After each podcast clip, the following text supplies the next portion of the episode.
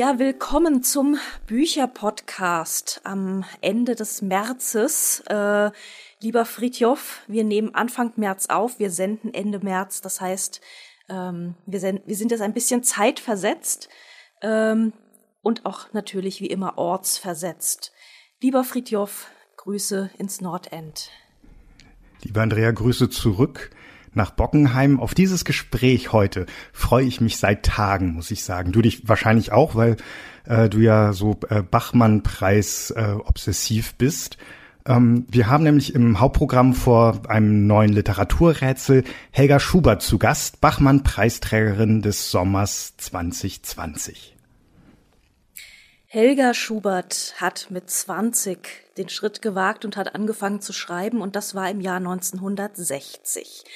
Jetzt ist gerade ganz frisch vom Aufstehen erschienen. Vom Aufstehen sind ist ein Leben in Geschichten, so ist der Untertitel. Und vom Aufstehen ist nicht nur eine Geschichte in diesem Buch, sondern es ist vor allem die Geschichte, der Text, mit dem Helga Schubert in Klagenfurt gewonnen hat, beziehungsweise ja nicht in Klagenfurt, sondern bei sich zu Hause im schönen Garten, wie wir sehen konnten ähm, denn es wurde ja letzten Sommer pandemiebedingt alles ähm, aus den Schrift von den Schriftstellern zu Hause äh, übertragen oder manche saßen auch in Bibliotheken und Helga, Helga Schubert saß in einem sonnendurchfluteten Garten und hat dort gelesen. Ähm, schön, dass Sie Zeit für uns haben, liebe Frau Schubert. Hallo. Ja, ich grüße Sie. Ich, ich sehe auch jetzt in diesen sonnendurchfluteten Garten. Es ist nämlich wunderbares Frühlingswetter. Haben Sie es gut? Sehr, sehr schön. Eine dieser 29 Geschichten, die Sie in dem Buch versammeln, heißt Warum schreiben? Und ich bin in ihr an einem Satz hängen geblieben, wie man überhaupt ja in dem ganzen Buch nicht nur an, an Szenen oder an Zusammenhängen hängen bleibt, sondern auch an einzelnen Sätzen. Und der heißt, ein Mensch hat sich entschieden, aus der schützenden, unverbindlichen Entschlossenheit herauszutreten und in aller Form, ja, in der von ihm gewählten Form, ein Teil seines Lebens, das, was er gesehen und gehört hat, fremden, vielleicht höhnischen oder kalten Menschen anzuvertrauen, zu zeigen. Ja, eigentlich ist es ein Geschenk. Ja. Wie sind Sie, Frau Schubert, selbst zu diesem Schritt, zu diesem Wagnis des Schenkens gekommen? Äh, mein erstes Schreiben waren Gedichte. Äh, die habe ich dann wirklich verschenkt. Ähm, und meine erste wirklich äh, ernsthafte Geschichte, die ich niemals veröffentlicht habe und niemals veröffentlichen werde, war auch ein Geschenk. Das war nämlich ein Geburtstagsgeschenk äh, an einen ungetreuen Mann. Und äh, da habe ich das ganz genau beschrieben, wie es mir damit geht. Und dann habe ich es ihm geschenkt und er hat gesagt, na ja, aber du hast doch gesiegt. Und da wusste ich, ähm, dass es eine falsche Geschichte ist. Ich, später habe ich mich von ihm scheiden lassen. Aber ich habe dann daran gemerkt, dass das äh, ein Geschenk für einen anderen nur wird, wenn es äh, liebevoll ist. Also wenn es etwas ist, was die Sache in die Waage bekommt. Also man darf nie Geschichten schreiben in Vorwurf oder ähm, nachtragend, sondern man muss in die ganz große Distanz gehen zu dem Ereignis. Und wenn man das schafft und das noch literarisch einigermaßen hinkriegt, dann ist es wirklich ein Geschenk für andere, weil sich dann die anderen darin wiederfinden. Aber Schreiben darf nie, das habe ich damals mit 20 wirklich erkannt, nie missionarisch sein oder äh, eben äh, böse, nicht äh, nachtragend, nicht böse, nicht wütend. Alles das muss man hinter sich lassen. Auch wenn Dass es der äh, autofiktional ist. Ja, ja, auch wenn es mhm. auf, sich aufs eigene Leben bezieht. Wenn es eine Geschichte wird, muss es durch ganz viele Stufen der, des Filterns durch. Dass dieser erhobene Zeigefinger ähm, mit 20 äh, nicht, also dass, dass der nicht die richtige Haltung zum Schreiben ist, das glaube ich, glaube ich sofort, dass man das mit 20 weiß. oder Vorwurf. Aber dass die, Vorwurf auch. dass ja. die geballte Faust das auch nicht ist oder, Nein. oder genau, die, welche Geste des Vorwurfs auch immer man sich da vorstellen kann. Ja, ja. Das, also das mit 20 zu wissen. Ja, was, was hat man ich ja denn doch da, schon, was weiß?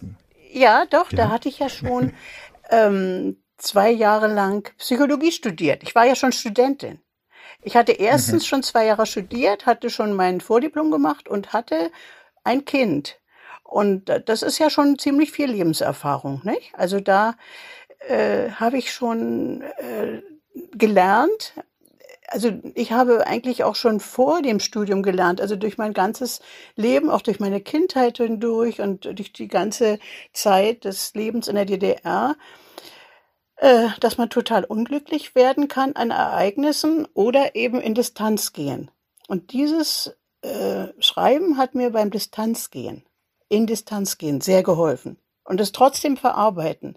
Also nicht einen, einen resignierten Rückzug machen, sondern in Distanz gehen und dann anfangen, aus den Äpfeln Apfelsaft zu machen und das dann zu brennen und immer weiter, immer weiter zu äh, kondensieren, ja, bis zum Schluss eine Geschichte rauskommt. Das konnte ich noch nicht mit 20, das konnte ich erst mit 80. Mhm. so stark. ja. Ähm, Sie erzählen ja von wirklich von Ihrer nächsten Umgebung, von Nachbarn, von der Kindheit, von der Familie, von Besuchen und Beobachtungen. Ich habe mir hier auch einen Satz ähm, in diesem Text vom Schreiben angemarkert. Ähm, Nichts ist unwichtig, wenn ich es nur genau genug betrachte. Ja. Das ist ja, glaube ich, so ein bisschen das Prinzip, was sie auch verfolgen. Es gibt, es geht um Gedanken, um Erinnerungen, aber auch ganz konkrete Dinge wie der Kaffee im, im, im Garten ihrer Großmutter und die Hängematte mit der Kolter drin.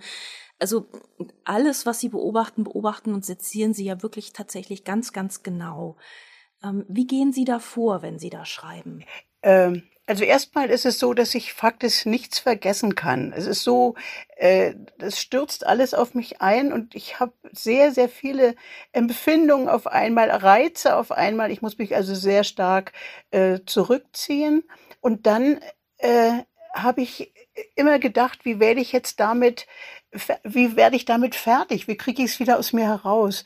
Ähm, und dann, ohne dass es verdrängt wird oder so, ja.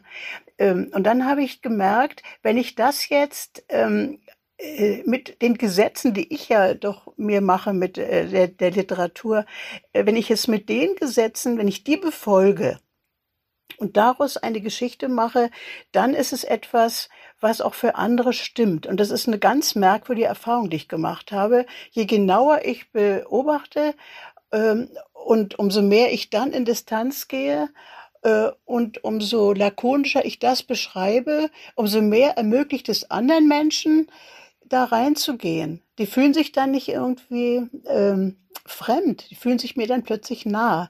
Das ist ganz merkwürdig. Und äh, dass ich äh, Leute so beschreibe aus meiner Nähe, äh, da äh, das hat mich auch erstmal eine Überwindung gekostet und ich habe auch immer Angst gehabt, dass mir das jemand übel nehmen könnte. Aber es ist ja nur das, was ich weiß. Es ist nur das, was ich gesehen und gehört habe. Nur das kann ich ja beschrei richtig beschreiben. Und das Wichtigste ist für mich geworden, dass ich immer merke, eine Geschichte wird in dem Moment gut, in dem ich die Ambivalenz darstelle in der Einstellung zu den Ereignissen. Also ich muss immer die, die ganz verschiedenen Gesichtspunkte äh, und äh, darstellen und in dem Moment wird der Mensch auch gerecht beschrieben.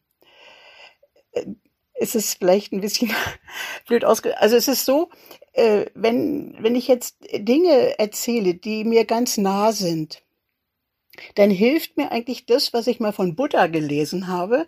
Was hier ist, ist überall, was nicht hier ist, ist nirgends. Und das ist etwas, was ich wirklich jahrelang immer so nur als einen faden Trost betrachtet habe, als die Mauer noch war. Und dann dachte ich immer, es gibt doch woanders ganz wirklich die richtige Welt oder viel Schöneres oder die interessanteren Menschen.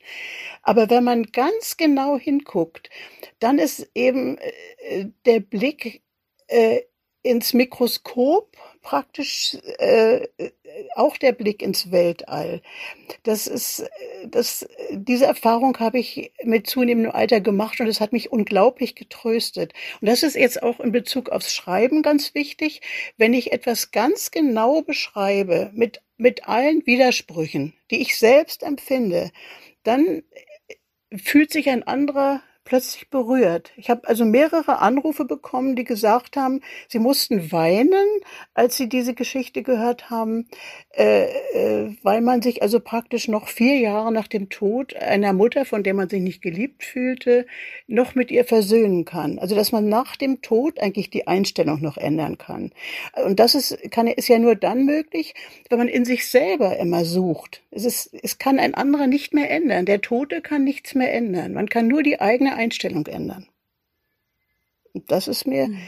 da, dazu kann ich nur das Schreiben nehmen. Ich bin ja nicht neurotisch und ich bin auch nicht in Therapie gegangen, sondern ich kann mein Leben nur dadurch äh, schaffen, indem ich es ganz genau darstelle und hinstelle, als ob ich mit Ton arbeite wie eine Bildhauerin, dann stelle ich es hinaus und dann habe ich es da als als kleines Werk und dann äh, bin ich befreit. Auf eine, auf eine nicht aggressive Weise. Hm? Mhm. Mach, schauen wir da bitte noch mal konkreter drauf. Ähm, es gibt so Sätze oder Absätze in Ihrem Buch, die also mich nicht zum direkt zum Weinen gebracht haben, aber ich war wie vom Donner gerührt. Einer ist tatsächlich dieses Gespräch mit ihrer Mutter kurz vor ihrem Tod. Ähm, in dem sie mit 101 Jahren drei Heldentaten aufzählt. Zum einen sie nicht abgetrieben zu haben, ähm, anders als ihr Vater das ähm, vorgeschlagen hatte. Sie bei der Flucht aus Hinterpommern, wohin sie kurz davor ja erst mit ihrer Mutter aus Berlin geflüchtet mhm. waren, mhm.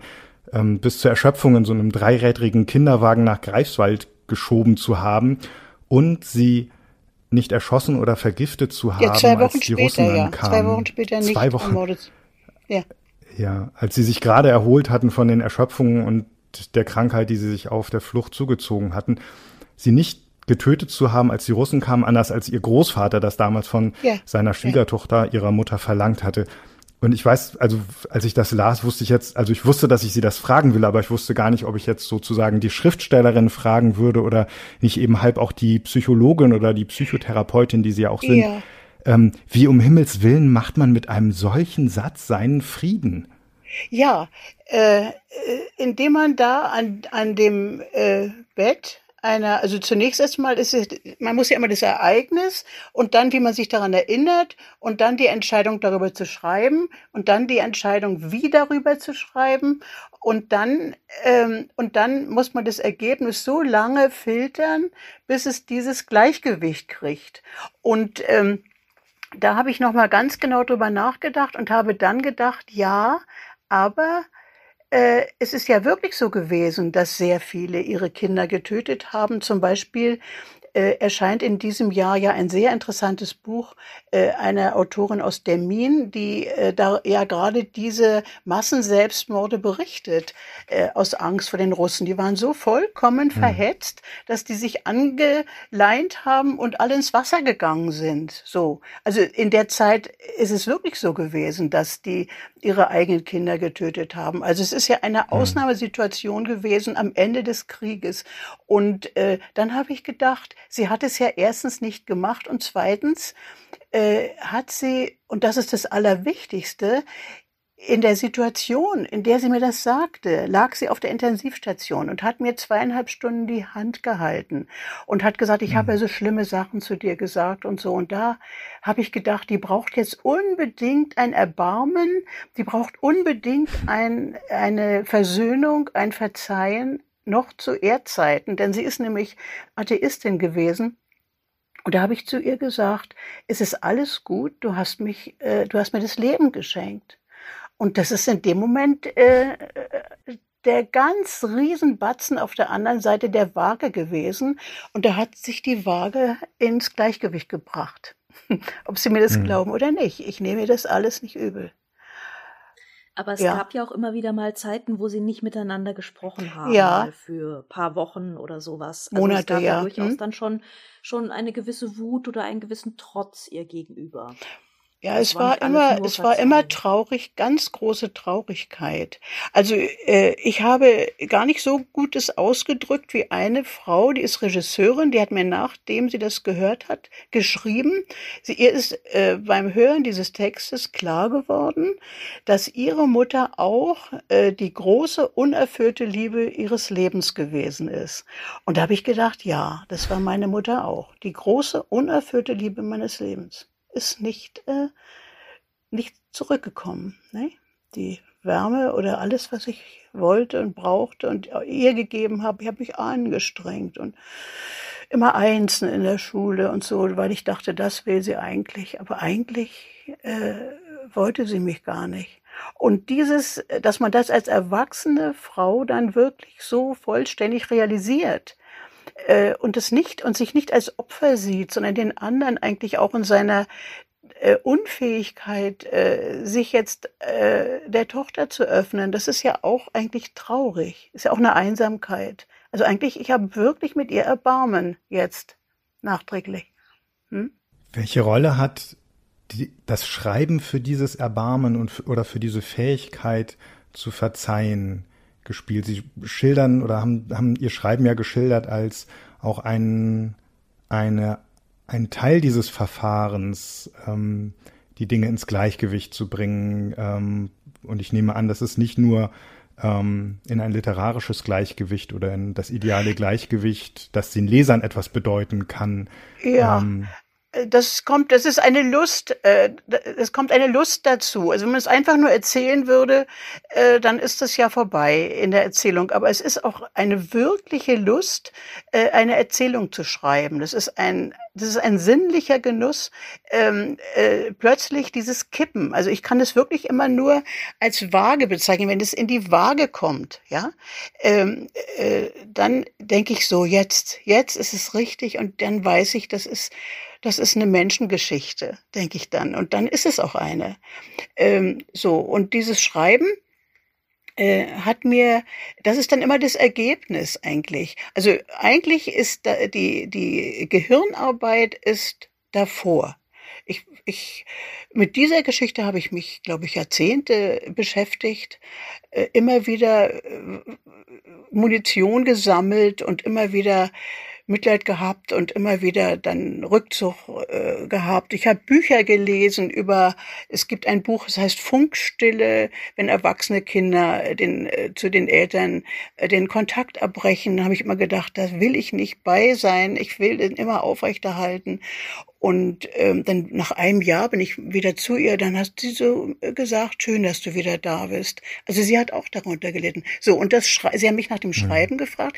Das Schreiben ist, äh, ist das Ergebnis äh, von einer ganz anstrengenden Denkarbeit. Und diese Denkarbeit ist bei mir so, dass ich ganz viele Leute frage, wie geht's denn euch mit euren Müttern und wie geht es dir denn mit deinen Töchtern und gibt es das eigentlich? Und dann, dann sagen mir die Leute, ja, das ist immer so, die übernächste Generation wird plötzlich geliebt. Die eigene Tochter ist zu nah, da konkurriert man und sowas alles, ja. Also das, das Schreiben ist, ich bin nicht, ähm, also es ist nicht, dass ich therapeutisch schreibe. Es ist nicht, um mich zu entlasten, sondern ich schreibe, wenn ich was begriffen habe. Wenn ich was richtig für mich begriffen habe. Und dann will ich es gar nicht unbedingt den anderen sagen. Das kommt von ganz allein. Das ist seit Jahrzehnten habe ich die Erfahrung, dass andere Leute sagen, Helga, es ist genau wie bei mir irgendwas anderes. Ich habe auch andere Geschichten geschrieben, nicht? Über Liebesbeziehungen, die verquer sind oder so, wie bei Ihnen. Äh, und, äh, und so. Aber erst, ich konnte es immer erst schreiben. Also die Arbeit ist vorher. Ich denke mir, andere Künstlerinnen äh, arbeiten direkt am Material. Also ich denke immer so an, äh, an äh, Leute, an Frauen, die Plastik machen. Die haben einen Stein vor sich. Oder ich denke immer an Leute, die Ton vor sich haben. Äh, die, die arbeiten damit und dann sehen sie, so geht es nicht und so geht es nicht, dann gehen sie da drum rum und ich mache alles im Kopf. Also die größte Katastrophe für mich wäre, wenn ich dement wäre. Ich bin jetzt schon 81, kann ja kommen. Und dann könnte ich das nicht alles in meinem Kopf haben. Ich muss das alles. Und wenn ich den letzten Satz weiß, dann kann ich anfangen. Es ist alles vorher fertig. Und dann schreibe ich wie unter Diktat. Ich habe schon einen Spielfilm geschrieben, da habe ich auf die Uhr geguckt, das waren 78 Stunden. Also ich, ich ähm, bin jemand, der sehr viel denkt. die Leute sind gefährlich. Ja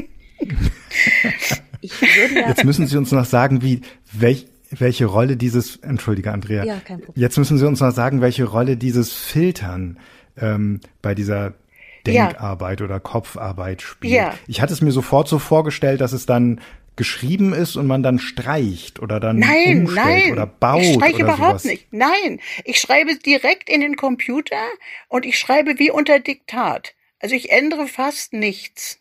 Und, ähm, und äh, ich schreibe wirklich, äh, ich schreibe nicht mit der Hand. Das würde ich wie ein Verrat empfinden äh, an der Geschichte ich habe einen sehr großen Respekt vor der Literatur und möchte es gut machen. Und ich weiß ganz genau, also, dann sitzt dauernd in der Ecke sitzt bei mir Anton Tschechow, ja, äh, äh, und sagt, das ist aber jetzt hier pathetisch oder oder bloß nicht sentimental werden oder so, ja. Also das muss vorher alles geklärt sein ich darf auch nicht irgendwie traurig sein oder oder unter Alkohol, das ging überhaupt nicht. Und ich brauche auch keinen faulen Apfel wie Schiller. Ich brauche einfach Ruhe.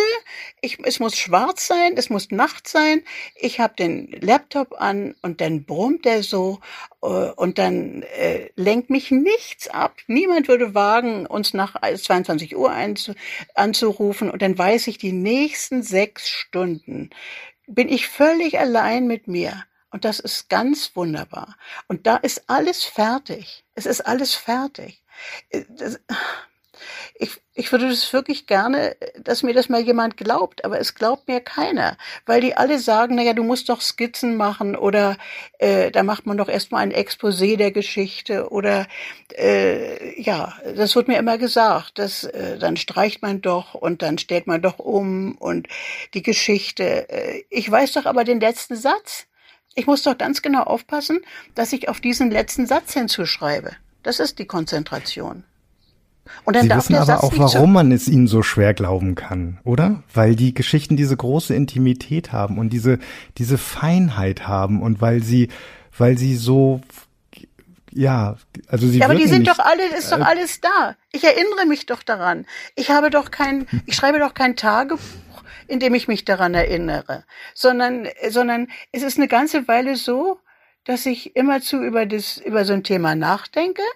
Und dann fangen an, äh, die beschriebenen Figuren äh, dann so ganz freundlich dazusitzen und sagen, na also äh, hier richtig, äh, da hast du mich aber ein bisschen schlecht gemacht. Oder da hast du ja das und das vergessen. Oder äh, oder so. Und dann denke ich ja, dann gucke ich mir Fotos von nochmal an. Und dann muss ich weinen, weil ich so ein Mitleid krieg mit irgendeinem Brief.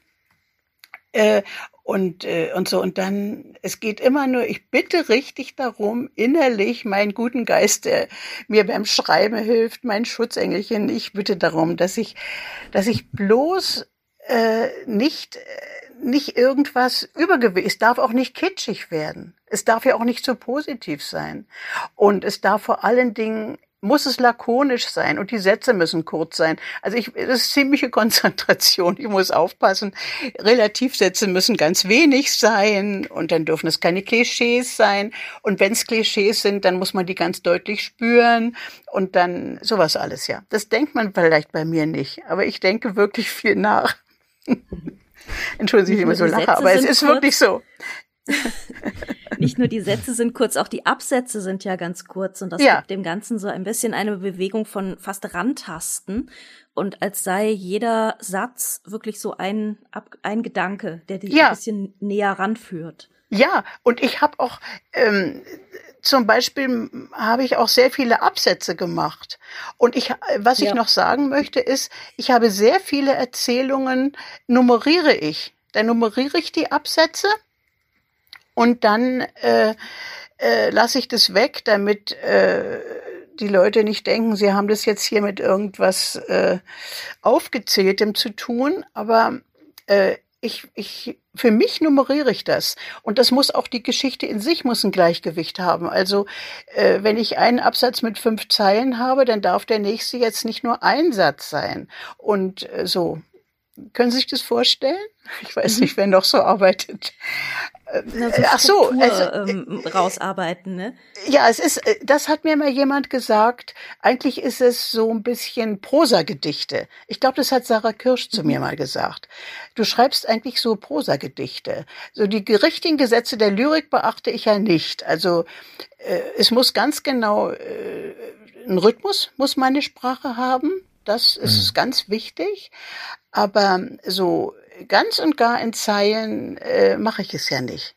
Also ich, ich, es ist eigentlich was leichteres als Lyrik, was ich mache. Eigentlich ist es ein bisschen undisziplinierter.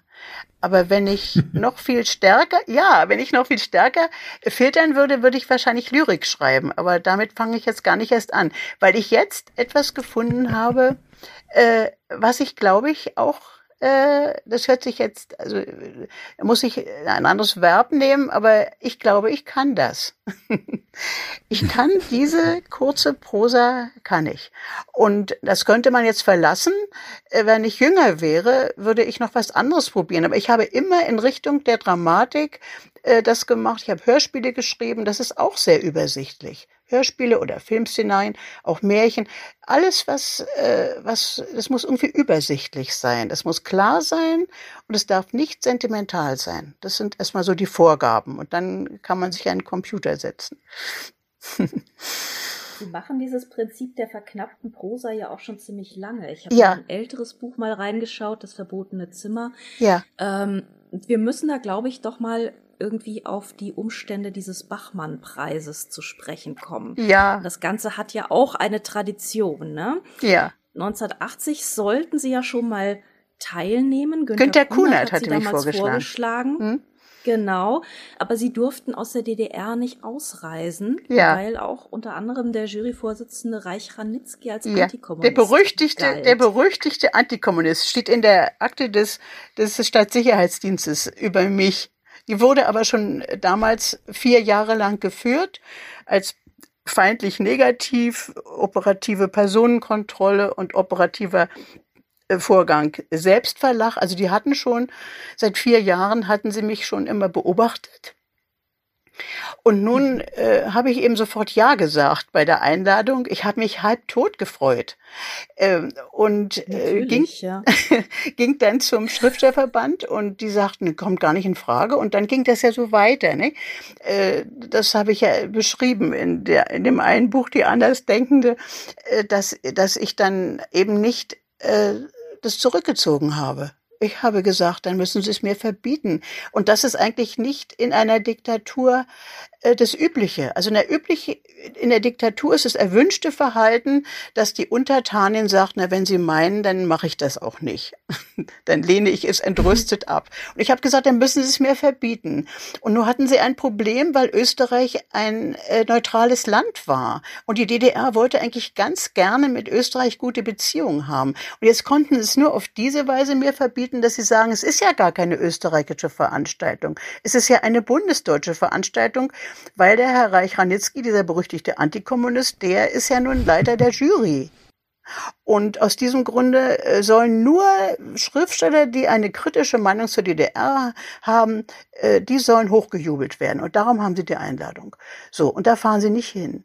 Und dann habe ich einen Brief geschrieben an die Frau, äh, an, an, an, äh, an diese Jury und habe erstmal habe ich eingeschrieben, wo ich mich halb, halb tot freue und sage, dass sie ja Bescheid wissen, dass ich ja in einem Land lebe, in dem ich nicht einfach hinfahren kann zu ihnen.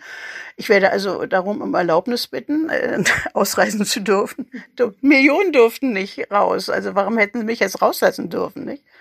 Sollen.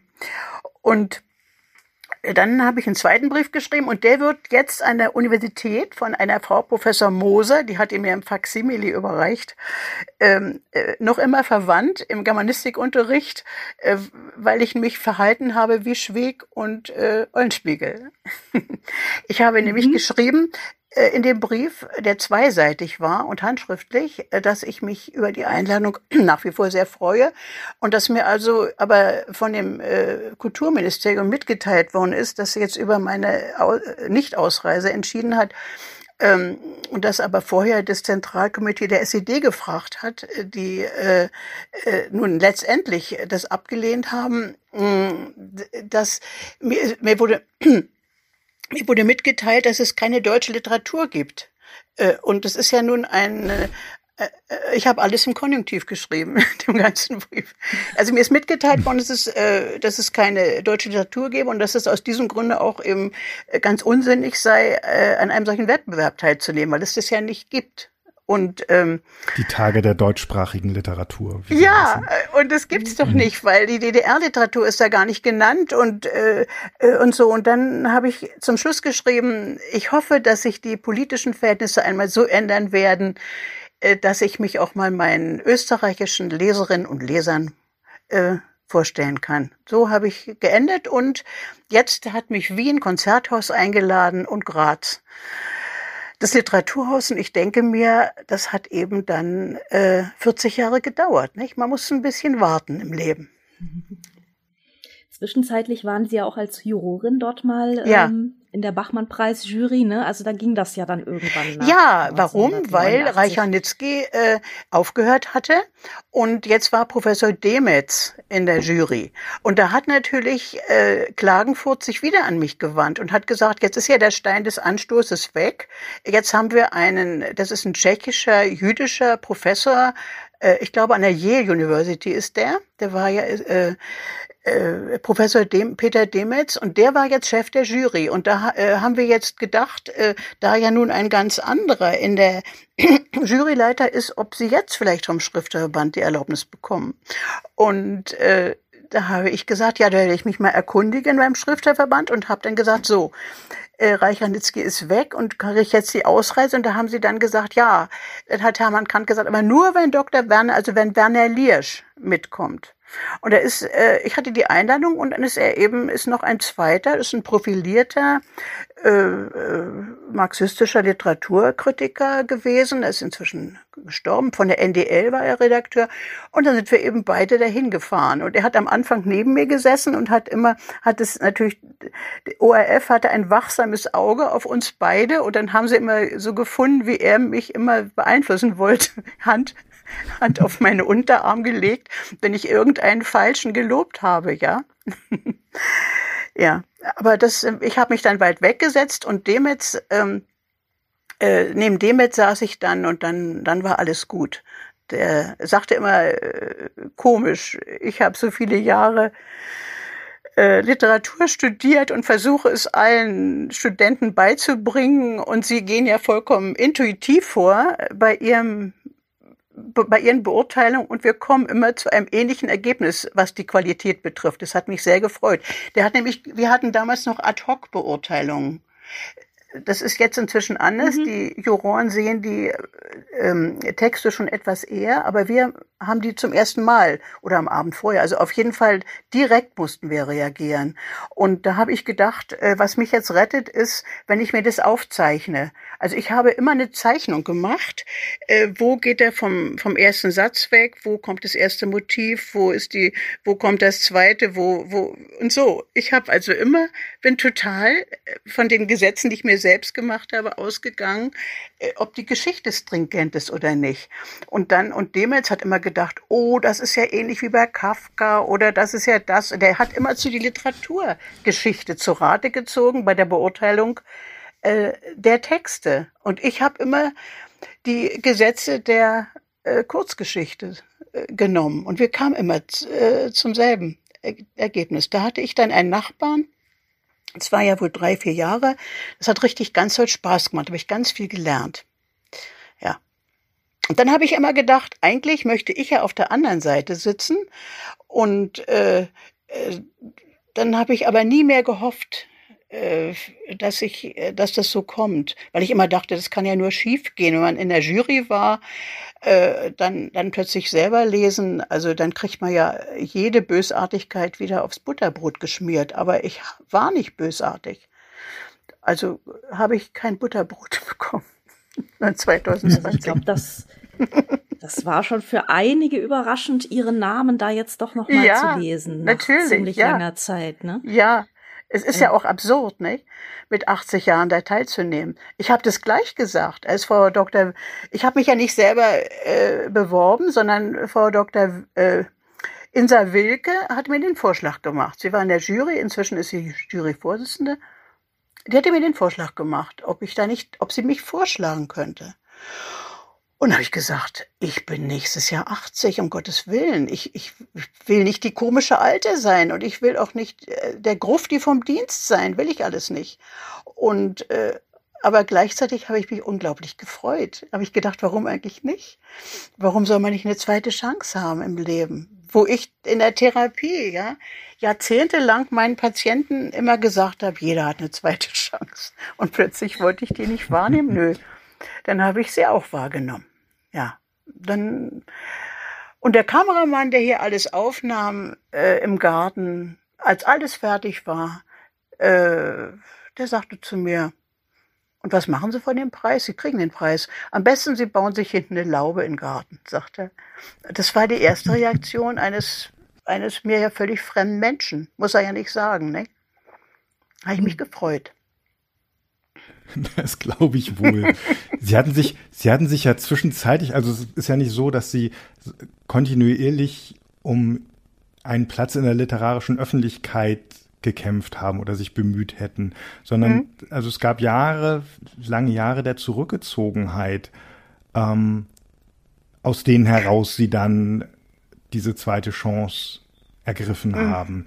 Mhm. Ja, Was aber ich habe es immer geschrieben. Habe immer Hm, geschrieben. Das wäre ich habe meine, das wäre meine Frage. Ja. ja.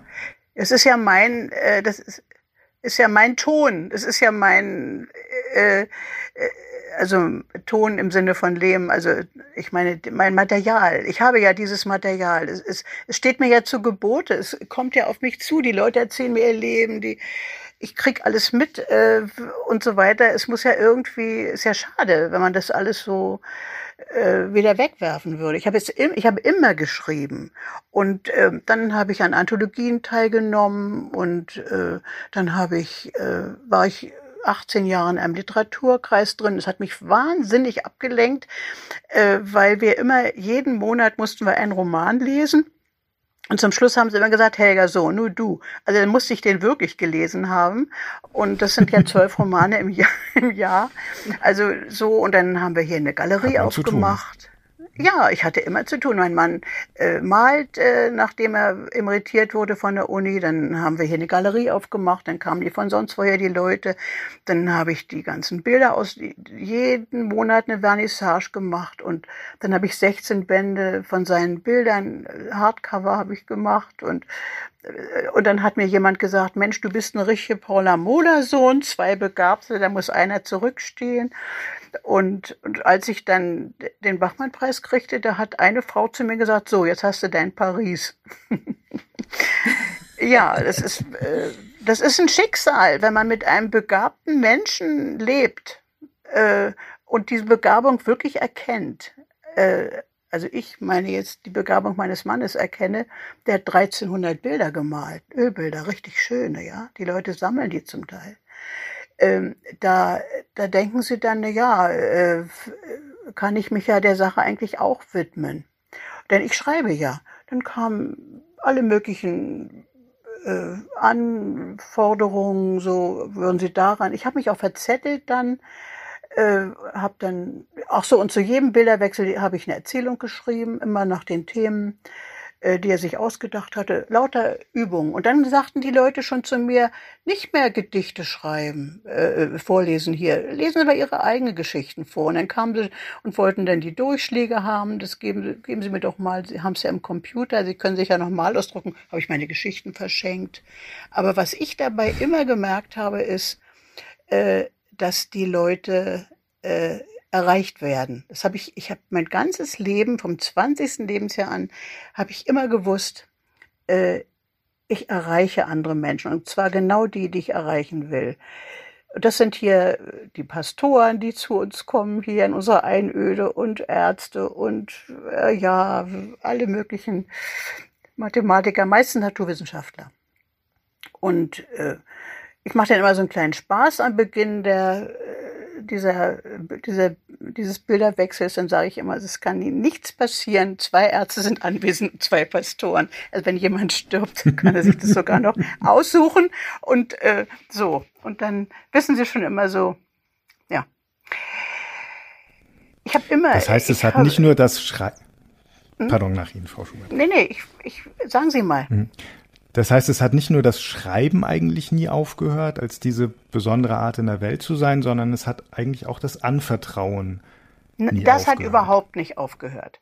Also äh, das, äh, die kommen von weit her, Menschen mit einem Blumenstrauß in der Hand und sagen, ach, wenn Sie doch bloß noch in der Psychotherapie arbeiten würden. Aber ich bin ja gar nicht irgendwie äh, krank, aber ich würde doch ganz gerne mal ihnen mal ne, meine verrückte Lebenssituation darstellen und sie brauchen gar nichts zu sagen und dann weiß ich schon, ja, und dann wird mir erzählt. Und im Zug, wenn ich mich in Zug setze, äh, mein Mann sagt, ich gucke die Leute zu aufmerksam an, aber dann setzt sich unter irgendeinem Vorwand, setzt sich jemand mir gegenüber und erzählt mir sein Leben. Also so ist jede Zugfahrt bei mir. ich mag Menschen einfach so gerne. Und, äh, und äh, muss auch so viel lachen äh, über Absurdes. Also ich habe in meiner therapeutischen Arbeit, ich habe ja 27 Jahre an der Erwachsenenpsychotherapie gearbeitet und da ist mir Folgendes passiert. Da lebt, zuletzt habe ich in einer Ehe, Jugend, Familien- und Sexualberatungsstelle des Stadtbezirks Mitte. Also da kam nur wirklich alles, äh, noch zu DDR-Zeiten gearbeitet. Und da hatte ich einen Chef, der war Facharzt für Psychiatrie und Neurologie. Ich bin von hier aus immer einen Tag nur hingefahren. Da, hatte ich, da hieß ich dann Helm, wie ich auch als Ehefrau heiße, mit weißem Kittel und so. Und ähm, dann haben die mir äh, eben äh, alles erzählt und der Chef selber, ein guter Neurologe, war manchmal ratlos vor ganz bestimmten Frauen, sehr ähm, das ist ein bestimmter Typ, mit dem kann man nicht klar. Da sagte der, die wären immer alle ganz genauso wie ich, ja. Und dann, dann kriegte ich manchmal einen Anruf und äh, von ihm, also wenn ich dann da war und sagte, können Sie mal äh, bitte hierher kommen? Ich sage ja noch zehn Minuten, da habe ich dann hier äh, das Gespräch beendet. Und dann hat eine Frau schick angezogen, nett, äh, völlig aufgelöst, schluchzend vor ihm gesessen und er sagt, ich weiß nicht, was sie hat. Sie will sich scheiden lassen, sie ist aber reich und da ist doch der Streitwert bei der Scheidung viel zu hoch. Ich verstehe das Problem nicht, hat er gesagt. Und dann hat er gesagt, würden Sie denn mit meiner Kollegin mal sprechen? Ja, hat sie dann gesagt. Und dann ungefähr nach zehn Minuten hat, war das alles klar, warum sie kam. Und dann haben wir manchmal Tränen gelacht nicht der Arzt und ich, sondern die Patientin und ich, ja. Sie sagt, ich habe so geschluchzt, weil ich mir so lange das überlegt habe, ob ich wirklich fachliche Hilfe in Anspruch nehme. Und dann komme ich zu einem Facharzt und der versteht mein Lebensproblem nicht. Der erzählt mir dauernd was vom Streitwert der Scheidung, ja. Und dass ich mich, dass ich mir das überlegen sollte. Und sie war aber kurz davor, sich das Leben zu nehmen, ja, vor Verzweiflung. Also ich will damit sagen, ähm, je verrückter eine Lebenssituation ist und, und je absurder eigentlich ähm, die Möglichkeiten der Konfliktlösung einem Menschen erscheinen, umso mehr äh, sehe ich eigentlich immer eine Hoffnung. Können Sie das verstehen? Ich, ich kann dann, äh, ich, ich strahle irgendwas aus, äh, dass, es, dass man auch das noch aushält. Ja, und diese Meinung. Das ist ja auch das, das. ja. Und dann. Ich wollte sagen, das ist ja auch dieses Tragikomische wieder, ja, ne? Dass so diese, das diese Tränen ich. und das Lachen einfach so nah zusammenhängen und ja. zusammenliegen. Das liebe ich. Alles Tragikomische liebe ich. Und alles Absurde, alles Lakonische, auch in der Literatur und alles. Also darum ist Anton Tschechow für mich also der absolute Könner da kann man so viel lernen, ja. Das ist unglaublich. Hm? Ja. Das ist. In äh, Vom Aufstehen sind 29 Erzählungen versammelt. Ähm, zwischen zwei Seiten lang, zwischen, die längste ist mehr als 30 Seiten.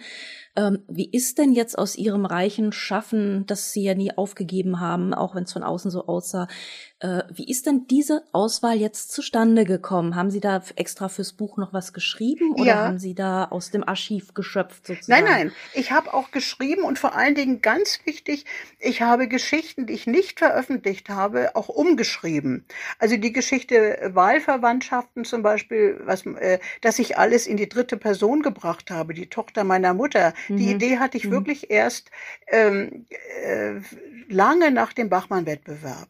Also ich habe nach dem Bachmann-Wettbewerb tatsächlich richtig Mut gehabt, äh, wieder was eigenes, längeres zu machen. Das muss ich schon sagen, dass ich dann, dass mir das sehr, sehr viel ähm, Mut gegeben hat. Und da habe ich Erzählungen, die, die mir äh, also nicht so gelungen erschienen, äh, obwohl sie, obwohl ich sie eigentlich ganz gut gefunden hatte, aber die habe ich ja deshalb auch nicht veröffentlicht. Ich hatte ich habe auch sämtliche Rechte von allen Verlagen zurückgefordert. Also ich hatte, es war auch, ich hatte auch keinen Verlag mehr. Ich habe also alles, alle Rechte zurückgezogen. Und äh, dann habe ich gedacht, so, diese Erzählung hast du alle. Ich habe sehr viele Erzählungen überhaupt nicht äh, veröffentlicht, auch jetzt noch nicht, auch nicht in dieses Buch gegeben, sondern nur die, die auf den letzten Satz dieses Buches äh, äh, hinwiesen. Also es ist so, das ist ja kein Roman jetzt, aber es ist, hat einen ganz starken ähm, Zeitzusammenhang. Äh, mit dem Vater fängt es an und äh, und so weiter. Und dann hört es mit dem Tod der Mutter auf. Also es ist, äh, es ist noch kein Roman, aber das nächste wird noch stringenter sein. Als es werden mhm. lauter einzelne, als ich bin am nächsten, äh, werden lauter einzelne Erzählungen sein, aber die werden dann noch viel stärker zusammenhängen. Vielleicht nehme ich dann die Kapitelüberschriften weg und dann ist es vielleicht ein Roman. Ich habe ja noch nie eingeschrieben. Also ich habe viele neue Erzählungen geschrieben und einige genommen von denen, die ich zu den Bilderwechseln geschrieben habe, äh, zu den Bilderwechseln meines Mannes hier in der Galerie. Mhm. Äh, aber auch eine ganze Menge äh, sind noch da. Alles kleine Sonaten. Also alles durchgearbeitete Erzählungen, ja, sind da. Ich habe aber wir müssen es uns jetzt nicht oder können es uns jetzt nicht so vorstellen, dass sie jeden Abend dann um zehn, wenn es dunkel ist und nur noch ihr Laptop summt, ihre vier Stunden oder waren es Manchmal sind es auch sechs, Stunden? aber ja, äh, Sie hm. müssen sich das so vorstellen, dass ich, dass ich immerzu äh, von, von Figuren umgeben bin, ohne psychotisch zu sein. Also ich, ähm, es ist immer, ich bin nie allein. Und außerdem bin ich auch noch äh, eine Christin. Ähm, das gehört ja jetzt vielleicht nicht in die Literatursendung, aber da habe ich ja noch ein Gegenüber oder ein in mir ein, ein Ordnungsprinzip, etwas. Äh, so, ich bin immerzu in mir und bin umgeben äh, in einer äh, eigentlich in einer guten Welt. Und äh, und ich versuche das, was da nun gar nicht reinpasst und was, womit ich nicht fertig werde, äh, das versuche ich äh, einzuordnen und versuche das dann äh, darzustellen, ja. Und das äh, ist in Gedanken und das ist, manchmal erzähle ich auch Geschichten so zur Probe äh, und dann wird es aufgeschrieben, ja. Jetzt haben Sie wieder einen Verlag, DTV. Ja. Und ähm, das neue Buch ist da und das wird äh, in die Welt, in die gute Welt hinausgehen. Ja. Äh, wie ist wie ist das jetzt für Sie die Situation? Ähm, also zurzeit äh, kommen sehr viele positive Reaktionen und äh, sehr viel Interesse und Wohlwollen ist zurzeit. Und ich bin aber klug genug, um mir da nicht was drauf einzubilden, dass es eine Dauer haben könnte. Also ich sage mir, alles hat seine Zeit. Jetzt im Moment bin ich die 81-Jährige aus dem Osten, die auch beruflich qualifiziert ist, die, äh, die offensichtlich äh, ganz originell ist und mit der deutschen Sprache umgehen kann. Aber es gibt sehr, sehr viele andere sehr gute Schriftstellerinnen und Schriftsteller. Und mir ist vollkommen klar, dass ich eine bestimmte ähm, Lücke vielleicht sogar fülle. Und, äh, und so, aber das äh, ist etwas, was auch wieder äh, vorbeigehen wird. Und da, da muss ich mich auch bewähren äh, in dieser Qualität, die mir nur zugesprochen wird. Und äh, darum denke ich, das Beste ist, mein bester Schutz ist, das nächste Buch zu schreiben und, äh, und so ein bisschen dieses Wohlwollen, was mir jetzt entgegengebracht wird, sozusagen als so ein Schutzmantel so ein bisschen zu nehmen. Also, dass ich nicht resigniere. Denn ich mache ja immerhin noch die 24-Stunden-Pflege meines Mannes, den ich sehr liebe, der jetzt 94 wird. Und das ist auch anstrengend. Ne? Und da muss ich auch äh, mit klarkommen, mit einem drohenden und möglichen Verlust. Und es ist also sehr viel Leben um mich herum, trotz dieser Totaleinsamkeit, in der wir hier leben. Und da ist das Schreiben äh, mein wirklicher Schutz. Ja. Das Schreiben ist Ihr Schutz, ja. Ihr neues Buch ja. ist wie Sie selbst sagen, ein Geschenk. Es ist es sicherlich ja. für uns. Vom Aufstehen, ein Leben in Geschichten von Helga Schubert ist gerade bei DTV erschienen, hat 224 Seiten und kostet 22 Euro.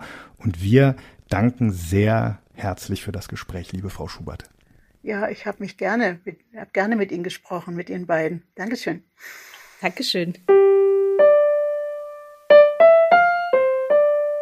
Jetzt haben wir noch ein neues Literaturrätsel. Sie wissen ja, jeden Monat erzählt Tillmann Spreckelsen die Geschichte eines bekannten Werks aus der Sicht einer Nebenfigur. Und das lesen wir auch gleich vor, beziehungsweise Fritjof wird das tun. Sie können mitmachen, liebe Hörerinnen und liebe Hörer, wenn Sie wissen, wie diese Figur heißt und wie das Werk heißt. In der Februarfolge war es die Kantorka aus Ottfried Preußlers Krabat. Unter den richtigen Einsendungen haben wir einen Exemplarverlust des Buchs von Frauen und Rabbinern mit zwei Erzählungen von Chaim Grade aus der anderen Bibliothek. Vielen Dank an den Verlag. Und natürlich auch allen Teilnehmerinnen und Teilnehmern allerbesten Dank. Gewonnen hat Dorothea Behrendt aus Alte Fair auf Rügen. Wie schön. Wir gratulieren nach Rügen. Ob Sie diesmal mitmachen, das werden wir gleich sehen. Ähm, denn da müsst, dazu müssten Sie wissen, um welches Werk und um welche Figur es in diesem neuen Literaturrätsel geht. Nur ein paar Tage, hatte Paul gesagt, aufs Land zu unserem alten Freund. Und das Gör sollte mitkommen. Ich hab eingewilligt, ich wusste ja nicht, wohin das führen würde, und außerdem brauchten wir beide seine Hilfe. Denn egal worum es geht, unser Freund weiß immer Bescheid sehr nützlich in einem Fall wie unserem jetzt, aber länger als ein paar Tage halte ich das normalerweise nicht aus. Diese ewigen Lehren und dazu immer dieses Ich kenne mich da ja nicht so gut aus, aber und dann kommt ein druckreifer Vortrag. Furchtbar ist das. Und das Gör himmelt ihn auch noch an. Als wir dann wieder gefahren sind, kriegt sie einen Heulanfall und er verspricht uns Geld für ihre Ausbildung. Sie soll nicht Schuhe verkaufen müssen, sagt er. Nur eine Bedingung habe er, sie soll ihn niemals wiedersehen. Von mir aus ist das in Ordnung. Und das Gehör wird nicht gefragt. Haben Sie eine Ahnung, wer da spricht und aus welchem Buch er oder sie erzählt? Dann schicken Sie uns Ihre Lösung bitte bis zum 6. April an unsere E-Mail-Adresse bücher-podcast.faz.de Bücher mit UE. Auf unserer Website www www.fatz.net slash Bücher-Podcast finden Sie die Teilnahmebedingungen. Und der Rechtsweg, so viel vorab, ist natürlich wie immer ausgeschlossen. Diesmal verlosen wir unter den richtigen Einsendungen, passend zum Frühling, ein Exemplar der Reise um meinen Garten von Alphonse Carr. Das sind 59 Briefe, die der Verfasser an einen Freund auf großer Fahrt geschrieben hat von seinem Garten aus. Erschienen erstmals 1845. Wie immer aus der anderen Bibliothek. Vielen, vielen Dank auch für diese Preisstiftung. Die Teilnahmebedingungen und die Adresse für die Lösung des Rätsels finden Sie auf unserer Seite faz.net slash Bücher-Podcast und dazu noch ein paar Artikel zu Helga Schubert. Wie Sie uns schreiben können, wissen Sie ja mittlerweile, wie Sie uns liken oder abonnieren oder Sternchen geben können. Wenn Sie das möchten, dann wissen Sie das hoffentlich auch. Nur zu. Äh, für diesmal sagen wir vielen Dank fürs Zuhören und bis dann. Bis dann. Thank you.